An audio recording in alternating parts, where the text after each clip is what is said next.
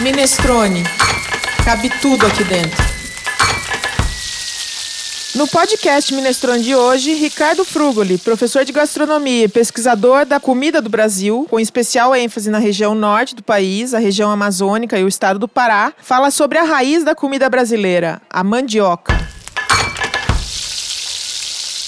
Olá, ouvinte do podcast Minestrone. É uma honra poder falar com você sobre o universo da gastronomia. O Minestrone é um site de gastronomia que tem como característica a inclusão. Tudo que se refere a comida e bebida tem espaço aqui no Minestrone. Para quem não sabe, Minestrone é uma sopa de origem italiana, minestra, dizia minha avó. E são inúmeras as receitas de Minestrone porque o que caracteriza o preparo é o uso de todos os ingredientes que estiverem à mão. É, pode ser um caldo de carne ou um caldo de frango, pode ser um caldo de legumes. Aí pode ser um caldo de feijão, por exemplo, também. É, pode levar ervilha, lentilha, macarrãozinho, arroz. Normalmente, quando leva arroz, não leva macarrãozinho mas é, também batata, cenoura, vagem, verduras, é, folhas verdes. É, ou seja, o minestrone é um prato inclusivo, assim como o nosso site e o nosso podcast. Aqui no Minestrone, a gente fala um pouco de tudo, mas sempre o que está relacionado à alimentação e à mesa. Um lugar onde se encontra um pouco de tudo o que é gastronomia. A gente cozinha, a gente dá receita, a gente fala de comida, fala de harmonização, de livros, de filme. A gente discute um pouco de comida como política, as políticas públicas relacionadas à comida. E é por isso que dizemos que aqui no Minestrone cabe tudo.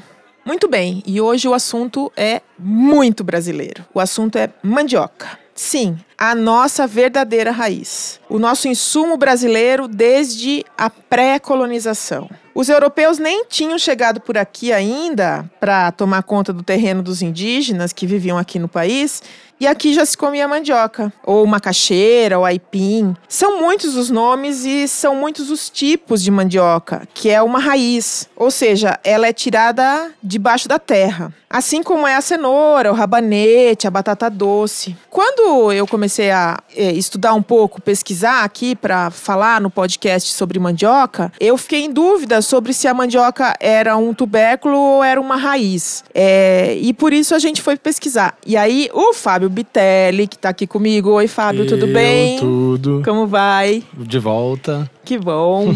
Legal. Então, ele está aqui comigo e vai contar pra gente é, a diferença entre tubérculo e raiz. Bom, Cláudio, os tubérculos e as raízes, estamos aqui falando de alimentos, como você mesmo citou. A cenoura, a beterraba, o rabanete, o cará, a batata. São mais semelhantes do que diferentes. Todos crescem debaixo da terra e são comida. Vão para a nossa mesa depois de colhidos, lavados, cozidos. Veja, alguns podem ser comidos crus, né, sem ir ao fogo, e outros não. A mandioca mesmo tem que ser cozida ou frita, não se come crua. Né? O Ricardo vai falar mais pra gente depois. Assim como a batata. Mas voltando, ambos, raiz ou tubérculo, assim como os rizomas ou os bulbos, todos os quatro possuem algum órgão de reserva que se desenvolve da origem a saborosos alimentos. A principal distinção é que o tal órgão aumenta de tamanho em lugares diferentes em cada um desses grupos. Plantas como a cenoura, a mandioca, o rabanete, a batata doce têm uma raiz principal muito mais desenvolvida. Então, essas são as raízes. E os tubérculos, eles se desenvolvem numa outra região do caule, é isso? Isso. Muito bem, mas acho que o nosso convidado Ricardo Frugoli vai saber muito mais nos explicar o que interessa de fato sobre a mandioca, que é o tema desse podcast. Oi, Ricardo, bem-vindo. Olá, tudo bem? É uma imensa satisfação a gente receber novamente aqui no podcast Minestrone. Você já veio nos contar um pouco sobre o banquete amazônica em outra ocasião. Você está bem? Muito bem, feliz de estar aqui de volta. Fábio, nós temos umas outras informações sobre mandioca, não temos? Temos, temos sim.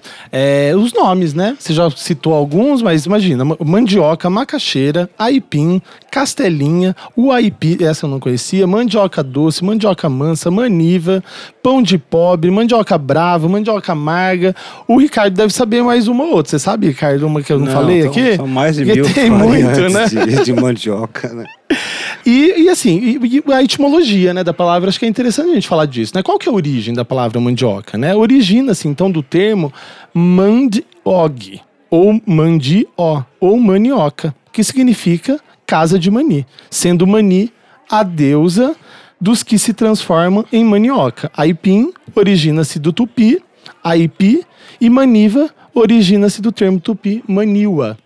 Né? Então acho que é, a referência indígena está impregnada principalmente na origem da palavra. Importante, né? A casa da deusa. Importante. É, tem, tem várias lendas, né? Uma delas é que a, a mania é uma criança, né? Que morre, né? E ela é enterrada dentro da oca. E dela nasce a mandioca, o pé de mandioca, né? Então, mani-oca, né? Mani dentro da oca. né? Olha Ah, só, uma coisa. Tá vendo? isso! Só que existem variações nessa lenda, né? Algumas três, quatro variações. Mas a, o, a, a ideia principal é essa.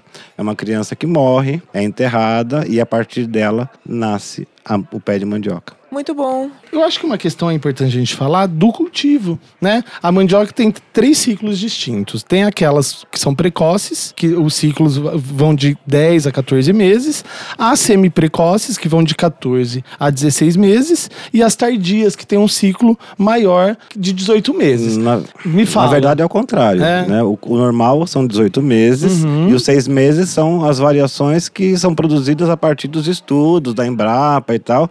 Aí foi se chegando a, a uma mandioca ma- assim que produz ma- maior quantidade em menor tempo. Né? Como, é- como tudo. Que pode ser menor que 10 meses? Seis meses. Seis É, meses. já tem uma, uma, uma só. mandioca chamada Domingão, né? Como como eu disse, assim, eu venho aqui falar humilde- humildemente sobre a mandioca, porque é, se o professor Maranhão tivesse vivo, era ele que teria que falar, né? Nós temos aqui um outro grande pesquisador no Brasil, na Embrapa de, da Bahia, né, chamado Joselito, né? E então são pessoas que também entendem muito, o Maranhão que entendeu muito e o- Joselito que entende muito, é, mas são, segundo o Joselito, são mais de mil tipos de, de mandioca, né? A gente acaba padronizando e comendo um ou dois tipos só, é, né? nossa, Como aí toda a quando você, agricultura. é, quando você falou das divisões, né, ah, de, de tantos, tantos nomes, o importante é entender duas coisas: a mandioca brava e a mandioca mansa. Né? Essas, a partir daí, a gente vai é, co- consegue entender melhor a mandioca, né? Isso não tem nada a ver com a mandioca branca e a mandioca amarela. Não, não tem nada Ah, a ver. tá. Tem, tem, tem a ver com a quantidade, assim, com o quanto ela já foi manipulada ao longo desses, desses centenas de anos, né? E assim, e a escolha das menos venenosas, né? Então, na seleção ao, ao longo do tempo, foi se descobrindo qual tem menor quantidade de ácido e qual tem maior quantidade de ácido. Então, a brava qual é? Aquela que mata, que tem maior quantidade de ácido. A mansa qual é? as que têm ácido, mas tem uma quantidade menor de ácido. Então, as que a gente consome aqui, que a gente também chama de mandioca, né, é a mandioca mansa, né, que tem esses nomes, aipim, é, macaxeira e, e outros nomes por aí, né? Vai encontrar o- o- outras variações. Mas é, as duas precisam de cocção, né? Só que a brava é brava, a brava mata mesmo. Então, e a brava é utilizada para o processo da farinha, do tucupi, principalmente. Um dado que eu li que a mandioca é o terceiro alimento da base da alimentação do brasileiro, né? É, aliás, não só do brasileiro, mas do da América Latina, né? Olha, eu considero que no Brasil a gente tem dois alimentos importantes. Um é a mandioca, outro é o milho. São bases, né? Agora, a mandioca, a mandioca, primeiro, é um grande negócio. Ela movimenta mais de 12 bilhões por ano de reais, né? E com essa coisa dos portugueses terem feito todas essas trocas, portugueses, espanhóis, mas assim, principalmente no nosso caso, os portugueses, terem feito todas essas trocas de ingredientes no mundo, hoje é, tem muito, assim, a mandioca é consumida por 700 milhões de pessoas como alimento base, né? Não, não como um, um- um- um mero alimento, mas é como base alimentar, né? Então, a mandioca está na África toda, a mandioca está na, na Ásia, e nesses lugares as pessoas nem sabem, nem, nem sabem da origem, né? Não tem nem noção que a, que a mandioca veio aqui da, da Amazônia, nada disso. É, inclusive o principal país produtor da mandioca não é o Brasil, né? É a Nigéria, né? Sim. É a Nigéria que produz mais mandioca. A mandioca no Brasil, por exemplo, a, a indústria da, a indústria que nos fornece farinha de mandioca não está na Amazônia. Elas estão todas no sul do Brasil, né? Então, assim, no Brasil também a gente vai ter a ideia sempre que a, a mandioca vai estar lá no norte, né? Todo a indústria, não, não assim, a- o norte produz ma- mandioca, farinha, só suficiente para eles mesmos. Eles não conseguem nem mandar para fora a farinha porque eles mesmos comem. Então, nós comemos uma farinha de mandioca que vem do, da- do sul, né? Do, Paraná. Mais industrializado, mais industrializado, também. Né? diferente. Né? É. Bom, eu não poderia deixar de lembrar de uma ocasião que a então presidenta Dilma Rousseff foi fazer a abertura dos Jogos dos Povos Indígenas na Amazônia, lá em junho de 2015, que foi isso, né? Antes de toda, toda, todo o golpe, toda a história que aconteceu aqui no, nos últimos anos no Brasil. E quando ela foi fazer essa abertura, ela saudou a mandioca, né? E aí virou uma piada, né? Porque tava todo mundo tão armado contra Dilma naquele momento. E, no entanto, é, se, é, se tivesse levado a sério, né? Se tivesse olhado com um pouco mais de benevolência é, para a frase dela, é, a gente talvez tivesse tido é, mais consciência, tivesse dado mais consciência para pessoas no Brasil de, da importância que a mandioca tem no, no país, né? Porque a mandioca é mesmo a raiz da nossa alimentação, né? Você falou sobre o milho, mas é, o milho talvez ele, ele, ele seja tão importante quanto, mas uh, o milho uh, também ele é encontrado com em, em, muitos lugares do resto da América Latina, né? Agora a mandioca é bem brasileira, né? Ela, ela tem um, é, apesar de ser produzida em outros lugares, ela é bem a base. E a gente, eu estava falando antes da gente começar a gravação do podcast, que a gente nem sabe que, por exemplo, sagu é mandioca. A gente nem lembra que tapioca é mandioca. Posso dar um exemplo? Assim, o, existe um livro chamado Pão, né? Que é um, um é um, um, projeto que um X pessoa, que eu não lembro quem é, pegou todos os países ligados à ONU e produziu um livro, o pão, né? Ligado à coisa da paz, né? De, da, da comida. Né? Então ele colocou uma receita de pão de cada um desses países ligados à ONU. Qual é o nosso? O pão de queijo provavelmente muita gente não saiba que a base do pão de queijo é, é sabe que é o polvilho, mas não, não, não consegue ligar o polvilho à mandioca, né? Vocês já foram em churrasco de mineiro? Não, não tem pão francês no Só tem pão de queijo. Mineiro. Só tem é. pão de queijo. Você pergunta qual que é a base do pão de queijo? Queijo, ai. O mineiro, o goiano, né, que usa muito polvilho, eles têm consciência do polvilho, mas, aí, mas assim, nem sempre tem a consciência, né, que, que o polvilho veio da mandioca, né? Eu fui agora no final do ano, a gente até estava falando antes aqui sobre é, as viagens que a gente fez, né? A gente tá voltando de férias e eu fui para Assunção, é, no Paraguai. E aí é, não foi uma surpresa para mim, porque eu já tinha estudado isso, mas é, lá tá a mandioca também. A gente fala do pão de queijo e lá a gente fala do. A chipa. Da chipa. Sim. Né? Aqui no Mato Grosso, a gente esquece que no Mato Grosso tanta gente consome chipa, né? Chipa. Que é, é, É. o pão do todo dia, É, que é é- feito de mandioca. É primo do pão de queijo, né? É, é, não é, pode, o- né? é, aliás, eu, Eu, gosto acho que um é a prima mais, mais... rica, viu? É. Na verdade, eu acho, que- eu acho que às vezes o- Porque é depende da recheado, chica, sim. da ser. chipa. É, essa coisa do recheio já é coisa da modernidade, né? Que você encontra. Nossa, eu comi aqui, até com doce de Paulo, leite. Nutella. É, é com Nutella. Comi não, todos não os dias enquanto eu viajei, todos os dias. A gente tá aqui falando da, da mandioca, da importância dela e quais são os principais usos, É, Ricardo? então, os principais, o nosso principal uso, né, como vocês falaram aí, né, que já estava presente desde a chegada dos portugueses, né, há um relato já nessa primeira chegada que, que provaram e não gostaram da mandioca, da farinha de mandioca, né, porque ela, se, se hoje a farinha lá do norte ainda é mais grosseira, mai, maior, mais dura,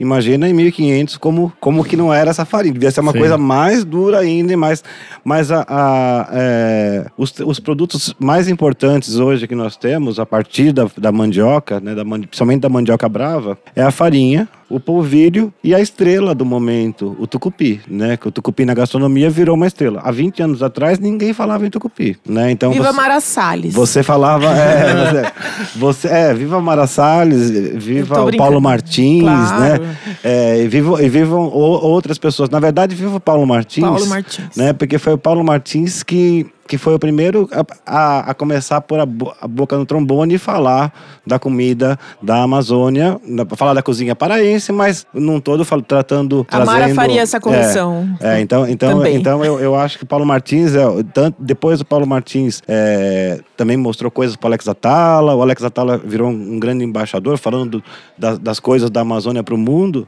né?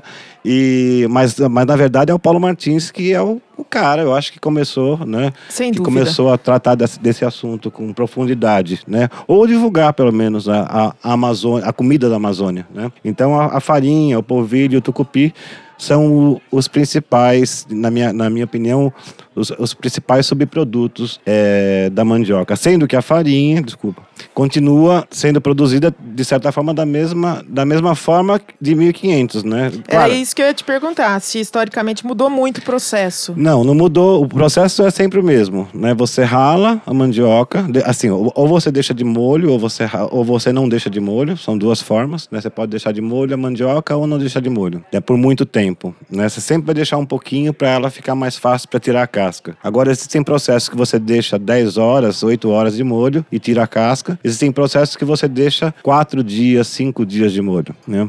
Então, é aí que vai diferenciar no resultado do produto, né? Porque quando você deixa ela 4 dias de molho, ela vai começar a apodrecer. E daí a gente chega no puba, né? O, o famoso que todo mundo fala, puba, massa puba, é tudo proveniente desse processo de deixar de molho na água, seja ela corrente, seja ela parada, assim, mas deixou de molho ali, ela vai começar a, depois de quatro, de três dias, quatro dias, ela começa a apodrecer e aí é, fica aquele cheiro forte, né? E você é uma fermentação, né? É, e você tem e você tem vai ter um resultado diferente dos produtos que saírem daquela. Então, a, a mandioca que você simplesmente é, deixa ela um pouquinho de molho, algumas horas, ou nem deixa de molho, tira lá na raça a casca dela e rala e põe no forno para cozinhar, né, para a 100 graus ali por uma hora, você vai ter a farinha seca. A outra mandioca, a outra, a, a, o, o, resultado da outra, da, da, que ficou de molho, você vai ter a farinha d'água, né? Então a farinha d'água é a farinha, é a, vem da mandioca que ficou de molho 4, 5 dias. A farinha seca é aquela que não, não passou por processo de ficar de molho. Essa é a grande diferença do norte e do nordeste. No nordeste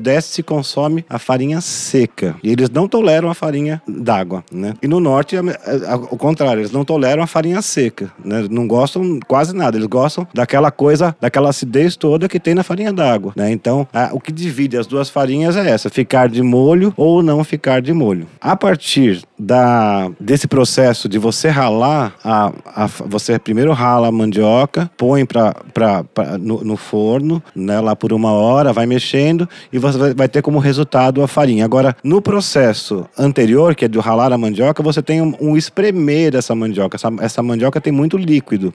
Então você coloca ela no, no, no, no tipiti, né? Que existe, já existia quando os portugueses chegaram. O tipiti hoje, você já encontra, ele, ele, é feito, ele é feito com uma, uma, uma fibra natural, né? Toda trançada e quando você aper, aperta ele, torce ele, o, o líquido escorre pela, pela lateral e você recolhe esse líquido. Esse líquido que também tem muito ácido cianídrico, esse líquido é a mandicoeira, né? E a partir da mandicoeira você vai extrair o tucupi e o polvilho né? Que é conhecido, assim, que é conhecido de outras formas também, mas assim, no, normalmente aqui a gente no urbano a gente conhece como polvilho.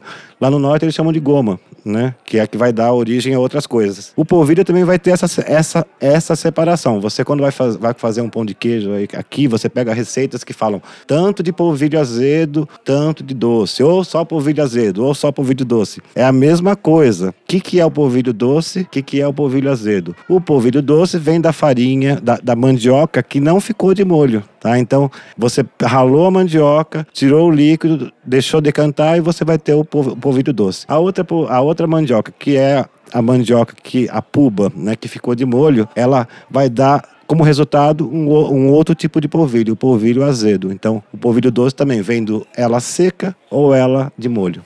Gente, a gente tá escorrendo lágrima aqui da generosidade, né, da divisão da sabedoria, né, do compartilhamento de sabedoria que o Ricardo acabou de ofertar Não, inclusive a gente tinha assim uma lista de perguntas que ele já, já respondeu, né, e que agora a gente fala assim, bom, por onde eu recomeço? É, porque, nossa, Então, falando sobre Tipiti, é, eu já encontrei lá em Warini, né, porque a, a, a, o negócio é, é, eu vou muito a campo para entender, para ver, vou muito a campo para entender entender o que acontece, né? Porque nem sempre o que a gente lê é o que acontece, né? Geralmente é o, é, é, é, é o contrário, porque as pessoas, mesmo os pesquisadores, né, que ficam, que não vão a campo, né? Então eles muitas vezes trazem uma informação muito bem escrita, mas equivocada, porque já tá, já, já mudou aquilo, né? Então é, a forma de, a forma, sim, a forma de, de fazer a farinha continua, mas você já, já encontrei é, um, um tipiti sintético, né? Todo de plástico, né? Todo, exatamente igual um tipiti, né? Mas mas que é mais, é mais eficiente, dura mais tempo,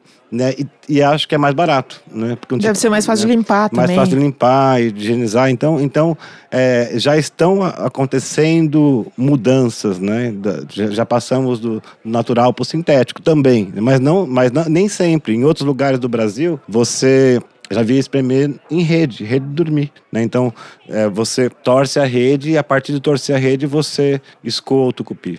Então existem muitas formas, não só de, de processar, como de produzir. Né? Então, e você, você encontra, mesmo lá no norte, você, você vai. Você, você, normalmente você tem uma farinha que é, vai, vai para o forno e é assada. Aí quando chega em Uarini, que é lá no, no extremo da Amazônia, no, do, do, do, estado do Amazonas, né? É, você encontra uma farinha onde, onde antes dela ir ali para o forno, eles passam um pedaço de, de gordura de carneiro, de gordura de um bicho. É claro que a, a, a farinha vai ficar diferente. Então já acrescentou uma gordura, né? Então tem muita coisa para se conhecer e tem muitas formas de se fazer, apesar da base ser a mesma. O Ricardo, é, a forma como você falou parece que o manejo é fácil, né, da mandioca, mas é, é deve ser um trabalho Não, muito árduo. É né? árduo, é árduo porque porque ou, no caso da indústria, assim, é, é, é facilitado facilitado pelas máquinas, pelos caminhões, mas assim, por exemplo, eu vejo já, já eu como nessa coisa do campo, você muitas vezes vai em aldeias, vai em comunidades, onde as pessoas as pessoas carregam a mandioca a 8 quilômetros nas costas, né, para colocar de molho no rio. Então, olha o trampo,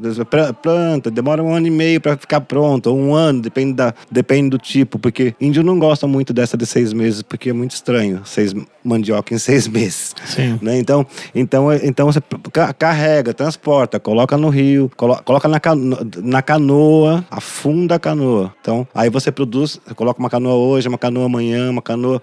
Tem sempre três canoas, quatro canoas ali. Então, para você produzir todo dia farinha. Porque o, o, o índio, né, é, ele mantém essa coisa da relação com a farinha até hoje. Então, você pode ir numa aldeia urban, assim, não urbanizada, mas uma, uma, aldeia, uma aldeia que já, é, já, já esteja modificada, que não seja uma, uma, nada nada, nada assim, de oca, tradicional. tradicional. E assim, eles vivem ainda, o cotidiano é em torno do quê? Em torno do plantar a farinha, a mandioca, de colher a mandioca de, e de produzir a farinha. Principalmente a farinha. Não se faz nada sem farinha. Né? A farinha é a base, assim, a base do. Você vai comer um peixe é com farinha, vai comer o açaí é com farinha. Vai, o que você come acompanha a farinha. O que, que a mandioca representa para a gastronomia no Brasil, né? Na verdade, você não pode falar de comida brasileira sem falar de mandioca, né? É, eu acho que, eu acho que não dá para falar de cozinha brasileira sem falar de, de mandioca. A gastronomia está se apropriando da mandioca recentemente, né? Porque se se apropriasse da mandioca, a farofa seria um, seria um prato para a gente oferecer para todo mundo, porque é um, pensa bem que, que importa, como é importante esse prato, né? E como ele é popular. E ele também vem a partir da, da mistura da farinha de mandioca, principalmente da farinha de mandioca, depois da farinha de milho e tal, Sim. mas principalmente da farinha, farinha de mandioca como base, né? Como base, né? E, onde você não, pode fazer um monte de, de, uma série de variações. Né? Não, não tem farofa em outros países? Faro, farofa não. Não? Não. não. Nem tem o cuscuz que eu acho que chega um pouco perto, mas também nem, nem a farinha de mandioca, você assim, você pode Nunca tinha pensado Você pode nisso. circular, que nem assim, a, a, a farinha, a mandioca não, não é uma exclusividade nossa do Brasil. Ela é, está na Amazônia como um todo, né? E, e, historicamente, assim, ela, ela fez o percurso do litoral, ela foi descendo pelo litoral, culturalmente, né? Ela foi descendo pelo litoral. Agora, o uso da mandioca desta forma é nosso. Né? Você não vai ver o boliviano usando a iu, o boliviano, o paraguaio, peruano. o peruano, usando a, a, a, a, mandioca desta forma. Como farofa. Né? Como farinha, fazer, hum, produzindo é. farinha. Quem tem a tecnologia, essa tecnologia de lidar com esse ingrediente desta forma, são os, são os índios que estão no, no nosso território. Né? Você ultrapassa o, o, no, claro que não tem margem, mas quando você vai para uma outra cultura, né, ultrapassa a margem cultural, você já não encontra mais a presença do ingrediente dessa forma. Você encontra, vai encontrar de outras formas. E os principais pratos, quais são? Ah, os, os principais pratos, eu, eu acho que é A partir do polvilho, certamente pão de queijo, né? Um dos principais pratos. É, a partir da farinha, eu, a farofa, né? A partir da, da massa, os bolos, que existem os bolos de, de macaxeira. Aí os bombocados, né? Bombocados, né? Mas a mandioca bocado. cozida também é A, mandi um, a, é um a- a- prato, né? a mandioca mansa cozida é um prato que pode ser frito, que pode ser de- depois de Sim. cozida, ela po- pode ser frito ou não, po- pode entrar como a vacatolada que você acabou de, de citar, né? E o tucupi, que é a estrela do momento, que está cada dia mais famo famoso, né? Aí você tem os- as- as- várias variações. O tacacá, né? Que é, que é um prato que ficou é, emblemático depois dessa grande divulgação da cozinha do norte, né? Então, eu eu já cheguei a ver propaganda de uma companhia aérea para ir para Belém que não mostrava o vero peso e sim mostrava uma cuia de tacacá. Então, o tacacá, o pato do cupi são pratos bem, bem importantes dentro dessa, desse universo. O Ricardo recentemente me apresentou uma iguaria feita do tucupi, que é o tucupi preto, né? Que também é um, é um insumo, né? Uma iguaria é outra- mesmo, muito. É, é- é produzido numa escala muito pequena, muito artesanalmente, E- né? A partir de um saber e de um fazer grupo bem cultura- tradicional, é. E de um que é grupo um cultural. caldo negro, assim? Sim. Escuro? É denso, é como se fosse, imagina o petróleo, né? Petróleo bruto. É mais ou menos como petróleo bruto. Eu já procurei, já, já li, é, já procurei em vários lugares. A gente encontra como tucupi pichuna, né?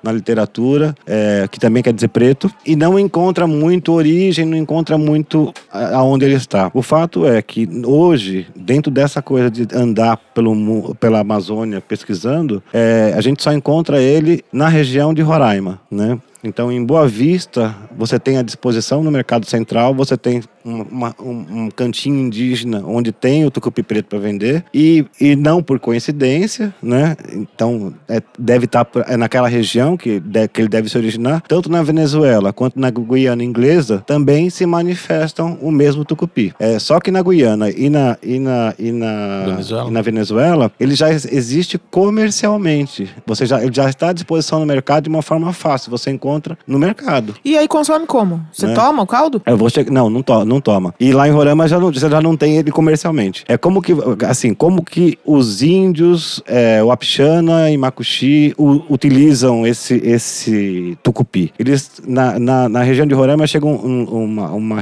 uma parte, quando vai chegando mais próximo ao Monte Roraima, vai diminuindo a quantidade de proteína disponível. Né? Então, é, esse- esses índios daquela região comem muita pimenta. Né? Então, fazem sopa de pimenta, uma sopa chamada damurida. Então, a, a damurida é uma, uma sopa extremamente apimentada, né? Aquela só pimenta, caule, a- a- a- o, fruto, é tudo lá para dentro, né? E às vezes uma proteína, um pedacinho de peixe, um pedacinho de caça, para aromatizar tudo aquilo, para às vezes para compor aquilo que é uma sopa de pimenta. E o tucupi preto entra para quebrar esse ardor, né? Que- o que é o tucupi preto?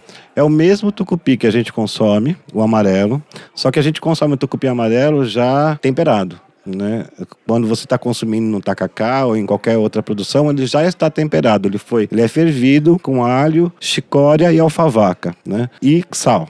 Adicionam o sal. Então esse é o tucupi que a gente come normalmente. O tucupi preto, antes dele ser, é, dele ser temperado, é, você não tempera ele, na verdade não é antes de ser temperado. Você não tempera o tucupi e coloca ele para ferver e vai reduzindo, né? Então é me- o que a gente entendeu por enquanto que é que 50 55 litros de tucupi dão um litro de tucupi preto. É uma redução. É uma redução. É uma redução. Então é como se fosse um petróleo. É, é estranho de comer in natura, né? É caro? Precisa diluir. Ca- assim, caro no mercado ele está ele está com preço no mercado já, já tem comercialmente inclusive estão se apropriando dessa, dessa questão do tucupi preto né É, indevidamente não por estarem comerciando mas sim porque não estão divulgando a origem né estão estão estão se apropriando mesmo da, da né? origem Virou um simples produto É, na prateleira. é, mas ele está à disposição já no mercado, é caro, é como se for, já, já esteve a um real o grama, né? E então mil reais o quilo. Hoje está um pouquinho mais barato, né? É, mas ele, ele é uma especiaria. No, no, na no doce, por exemplo, ele, ele dá notas de café, é, tem notas de café, de chocolate. É muito potente. É bem, bem Nossa, interessante. foi né? uma, uma descoberta que o, o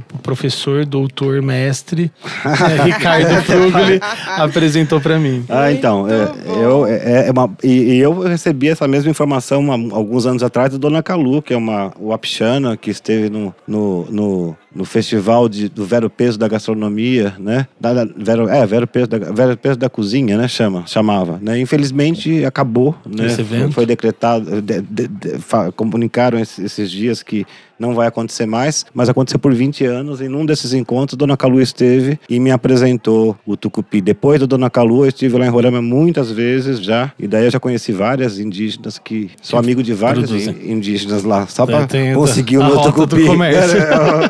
E agora, pra gente é, quase encerrar, é, o que mais se extrai da mandioca, além da raiz? Né, você falou né, que tira da própria mandioca, tira Então. o tucupi, o polvilho, é, a farinha, é, e o que mais? Nós já falamos aqui num outro programa, um tempo atrás, sobre a folha, né? Então, a a partir da folha da mandioca, você faz um pra, produz um prato. Não é, não é, tão, não é tão comum no Brasil, não é não tá tão difundido. Eu sou é, certamente a pessoa que mais fala desse prato, né? Porque eu ando por aí falando, falando, falando. O Dória já me chamou de doutor Maniçoba e eu até a- a- absorvi o negócio, fiz um e-mail, né?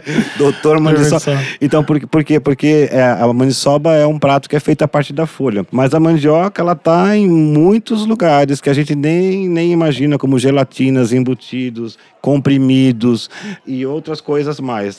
Na, broca de perfuração de petróleo, vai o amido de mandioca para resfriar a broca. Então, ela está presente em coisas que a gente nem tem ideia, né? Por isso que é, é- e ela é toda utilizada. A indústria sabe muito bem utilizar a mandioca, que a gente tal- talvez a gente nem tenha noção de tudo que a indústria faz com a mandioca. E falando de mandioca, vocês Vamos saudar acham... a mandioca. Vamos saudar a mandioca. Vamos saudar.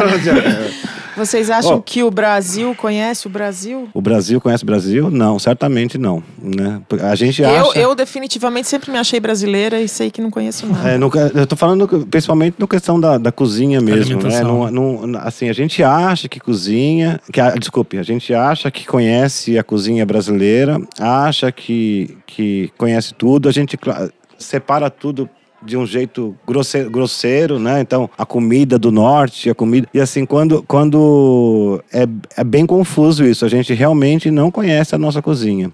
Você vai para o Mato Grosso, e você vai para uma região do Mato Grosso onde as pessoas... Onde o prato principal é avestruz com soja. Pode? Já tinha ouvido falar avestruz com soja? Então, nem eu, né? Mas é um prato de uma, regi- uma região toda do Mato Grosso. Qual que se come? Avestruz com cobre. Porque tem avestruz... no- porque tem produção né? porque tem soja.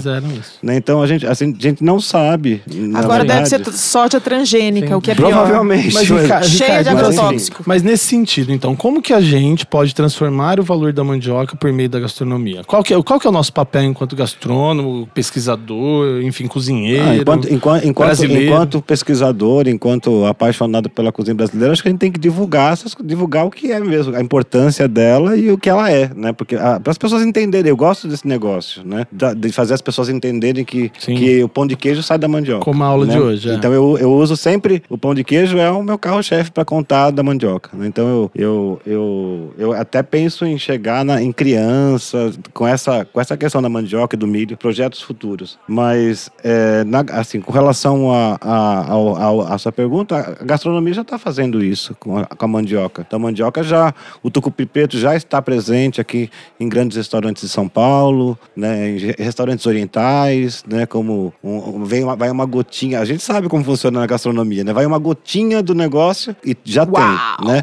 Então é assim que está sendo tratado. Na gastronomia trata isso como iguaria, né? Tudo isso como como como top. As pessoas não descobriram ainda é, muitas coisas que assim dessas iguarias. Por exemplo, lá no norte tem uma coisa chamada turu, né? Que é como se for é, dá na madeira. É uma, uma é um, um bichinho, né? Um negócio feio. Um fungo. Né? Não, é, um, bi- é uma, minhoca, le- um- uma minhoca, uma, Não, uma como lesma. chama mesmo? É, um- Não sei também. Tipo um- Enfim, uma lagarta, é, né? É, e tem Crustáceo. sabor, é, é um tipo um Né? crustáceo, assim, é de sabor de crustáceo, sabor de ostra, né? A hora que descobrirem que alguém pegar aquilo e começar a embalar e pôr à venda, vai virar O cogumelo Yanomami, que o você cogumelo mesmo Yanomami, que, vê, que, assim, que, que uma vez eu fui fazer um, um um jantar lá em, em Boa Vista e pedi, eu falei, vou fazer cogumelo Yanomami. Ninguém sabia onde encontrar, claro, porque não tem lá a venda. Tem a venda aqui em São Paulo, Nova York, mas não tem lá, ninguém nem sabe o que é. Produz 400 quilos por ano pro mundo, né? E, então, Muito bem, gente. É, esse é Ricardo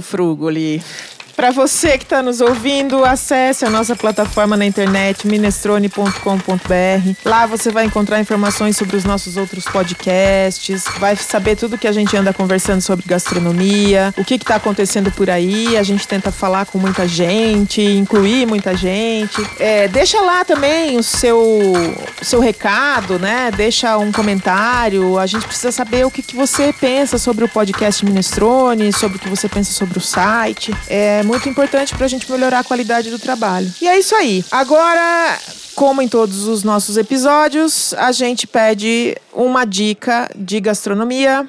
Primeiro para o nosso convidado, Ricardo Fruguli, Eu vou- por vou- favor. Eu vou dar duas dicas. Oba! Uma é uma chorada minha. assim, Vou, vou convidar vocês a, a visitarem o nosso site, né, que é o site do Instituto, nosso instituto, que é um instituto de pesquisa da cozinha e da cultura brasileira, IPCB. né? Então a nossa ideia é, é pesquisar essa cozinha. Foi a forma que eu encontrei de organizar e de, ach- de achar um caminho para pesquisa, para buscar financiamento, tudo mais. Então nosso site é www.ipcb.net.br. Então essa é a primeira dica que eu tô puxando a sardinha pro meu lado, né? É, a segunda, eu vou, eu vou, tal- não sei se vocês já tiveram essa dica aqui, mas eu gosto, eu gosto, de- meu negócio é cinema, eu gosto de cinema e tem um filme também lindo, né? É, que chama Sabores do Palácio, já é mais, já é mais fácil de encontrar. Às vezes eu dou- falo de filmes que são difíceis de encontrar. Esse é fácil de encontrar, Sabores do Palácio. É a história de uma, de uma cozinheira que está no interior da França e que de repente é convidada para cozinhar no palácio em Paris, no Palácio do Presidencial. E ela é uma purista apaixonada e a história é linda, vale a pena assistir.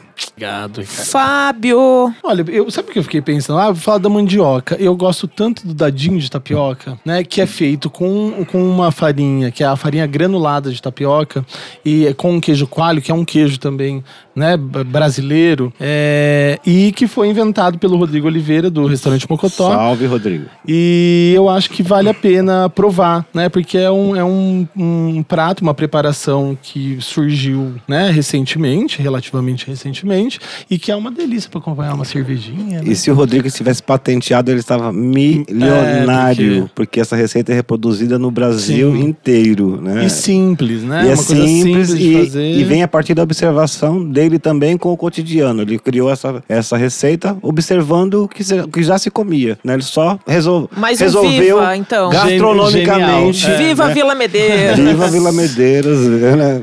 Bom, eu também tenho uma dica. Aliás, essa é uma dica que eu chamo de dica 3 em 1. É, como a gente falou muito de mandioca aqui, eu sugiro que as pessoas conheçam o restaurante Mandioca, que fica ali na rua Doutor Cesário Mota Júnior. No número 187, na Vila Buarque, é bem próximo da minha casa. Eu vou com frequência comer nesse restaurante. É, ele abre todos os dias para o almoço. É, tem comida brasileira de boa qualidade, com preço muito justo. É, não, não fica devendo, não. É, você não vai pagar uma fortuna para comer mandioca, porque afinal de contas, mandioca faz parte do nosso prato. E para quem tem um bolso um pouco mais recheado de tutu, é o restaurante Mani. Que já que a gente falou aqui de mandioca, né? De mani, de maniva, é o restaurante da chefe Helena Riso com seus parceiros, é, que fica ali na rua Joaquim Antunes, número 212, é restaurante estrelado, restaurante premiadíssimo.